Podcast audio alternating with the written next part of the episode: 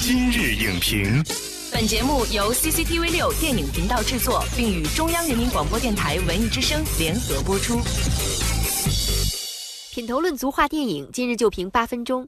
大家好，欢迎收听文艺之声今日影评，我是主持人姚淼。熟悉的名字，不一样的面容，非典型英雄们再次拯救宇宙，却连一只鸡都打不过。花样百出，脑洞大开，冷笑话该如何撬动观众笑点？没时间解释了，快上车！本期今日影评特邀中国传媒大学教师金宇轩，带你一同进入一场别开生面的脑洞大冒险。首先，我们要欢迎金宇轩老师做客今日影评。主持人好，观众朋友大家好。那金老师，因为我们今天聊的电影呢是《十万个冷笑话二》，所以我们的快问快答呢会是一个测试的形式。我们要先给大家降降温。首先，请问金老师啊，听说宇宙在最初的时候是一个质量无穷大的点，那么请问这个点是什么？笑点。宇宙所有的物质基础又是什么？梗。如果这个梗质量太大了，密度太高了，会形成什么呢？这些梗互相撞来撞去，形成撞梗，撞梗之后形成一个洞，我们叫脑洞。感谢金老师，而且要告诉你，你顺利过关。经过这个测验之后呢，我们发现金宇轩老师的承受能力已经达到了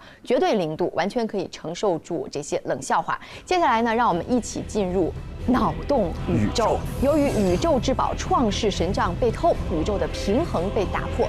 为了防止宇宙被破坏，为了维护宇宙和平，四个年轻人站了出来，踏上了寻找宇宙至宝创世神杖的旅途。他们是贯彻爱与真实的正义，可爱又迷人的英雄角色：小金刚、雅典娜、雷神托尔、河神。我们的征途是星辰大海，我们是穿梭在宇宙中的超级英雄。脑洞与不一样的冒险在等着我们。通过刚才我们的讲述呢，相信观众朋友们也跟着我们一起进入了一个新的脑洞宇宙。因为相比第一部《十万个冷笑话》，这个《十万个冷笑话二》的故事呢是有一个新的设置。您觉得这样的新的设置给影片带来了什么样的变化呢？《十万个冷笑话二》它跟第一部相比，我觉得它最大的一个进步是它在建构它的冷笑话宇宙这方面，它做出了一个努力的一个尝试。比如说像我们之前你给我做那个测试，嗯，那就是他的一个世界观设定，他会再用一种很二次元和后现代的方法来解构这个世界。他告诉我们在冷笑话二的世界里面，宇宙大爆炸，咵爆炸，在里面叫笑点。然后呢，它笑点爆炸之后形成了各种各样的梗，然后这些梗互相之间撞，不停的撞梗形成了一个洞，它叫脑洞。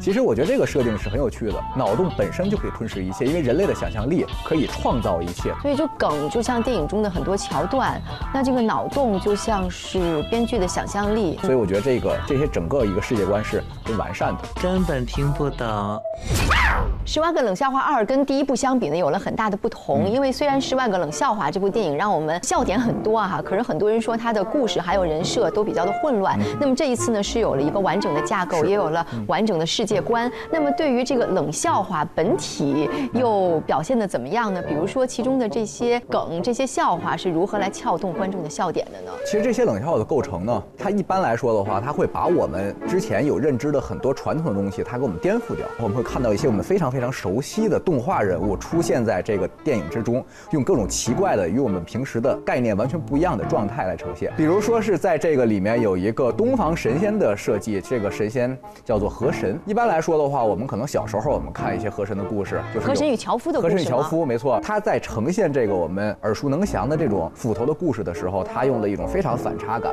甚至有反差萌的这种感觉的一些设计。我给你表演一下。啊，我的斧头哎呀，要开始工作了。年轻的樵夫哟，你钓的究竟是这个金斧头，还是这个银斧头，还是这个铁斧头呢？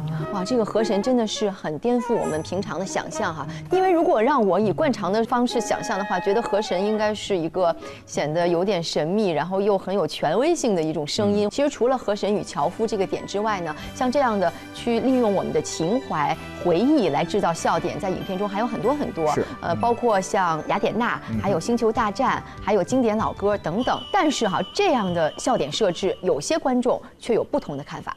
一九零五电影网网友就评论说呢，影片整体上笑料十足，段子百出，但总是会有一些段落体会不到笑点在哪儿，让人感觉有些。莫名其妙，就像这位网友所说的，这些笑点呢，固然是能够让有相应的经历或者是相应的阅历的观众会心一笑，但是如果没有这些阅历的话，很多观众就会觉得莫名其妙，不知道笑点在哪儿，这样会不会让受众面变得很窄？对，实际上我当时看完电影的时候，我也有这种担心啊，我感觉他可能他的观众群会相对来说可能会比较集中，但是后来我。发现也并不完全是这样，比如说在这个冷笑话二里面呢，它有一些梗和点的设计，它是照顾到七零后，包括八零后观众的。是谁问我借了半块橡皮？又是谁把你的长发盘起？啊，里面有一首歌叫《阿里巴巴》。可能很多零零后观众一听，哎，这歌是不是唱给杭州的马云的？哦，但是其实，在那个时候，阿里巴巴还只认识四十大盗。对，而且他其实这首歌的出现呢，它也是既是引起一种情怀上的东西，嗯，它同时就是把一些我们传统的这种东西拿过来，重新进行加以解构。包括它在里面还有很多的这种角色上的这种梗，比如说八零后的动漫经验，有一个这个动画片叫做《圣斗士星矢》，因为它有个角色叫雅典娜。包括对于九零后和零零后来说呢，它有什么梗呢？它在片头的时候，它会出现四个神秘的人物，这四个神秘的人物。是喜羊羊、美羊羊、村长、灰太狼。我们还可以看到有大量的对这个十万个冷笑话自身他们的自己的那种吐槽感。嗯，可能是用这种方式可以弥补受众面过窄的这种现象。对，而且我觉得十万个冷笑话二它还有一个很大的一个优点是什么呢？我们要用故事来吸引人啊！我即使接受不到你这边什么梗，但是我可以知道你这边在讲什么故事，我知道你的人物为什么在干这件事儿，不会出戏，不会出戏。因为最尴尬的一种是什么情况？最尴尬是我做一个段子戏，我把一堆小品给你拼在一起。那这样的话，情节之间如果没有连续的那种连贯性，那你其实这个电影本身它不能说是一个好电影。嗯，要好好道歉哦。你也站过来呀，你才是主犯吧？而《十万个冷笑话二》相对来说的话，我觉得它这点做的也还是可以的。我们可以看到，它有很多的一些尝试，像刚才我说到在高潮处那段降维攻击的那个地方，体现出一种现代社会里面啊，我们对影像化的那种接受度和对文字平面的接受度的那种冲突，它是存在这种东西的，存在于我们到底是看平面的东西。我们还是只接受三 D 的东西，我们还能不能静下心去阅读？我觉得他也有这种东西的一个尝试，所以他在美术形式上，当他做出这么一个我们称之为创作角度的一个探索的同时，也把他的主题一下给拔高了，所以我觉得这也是他的一个优点之一。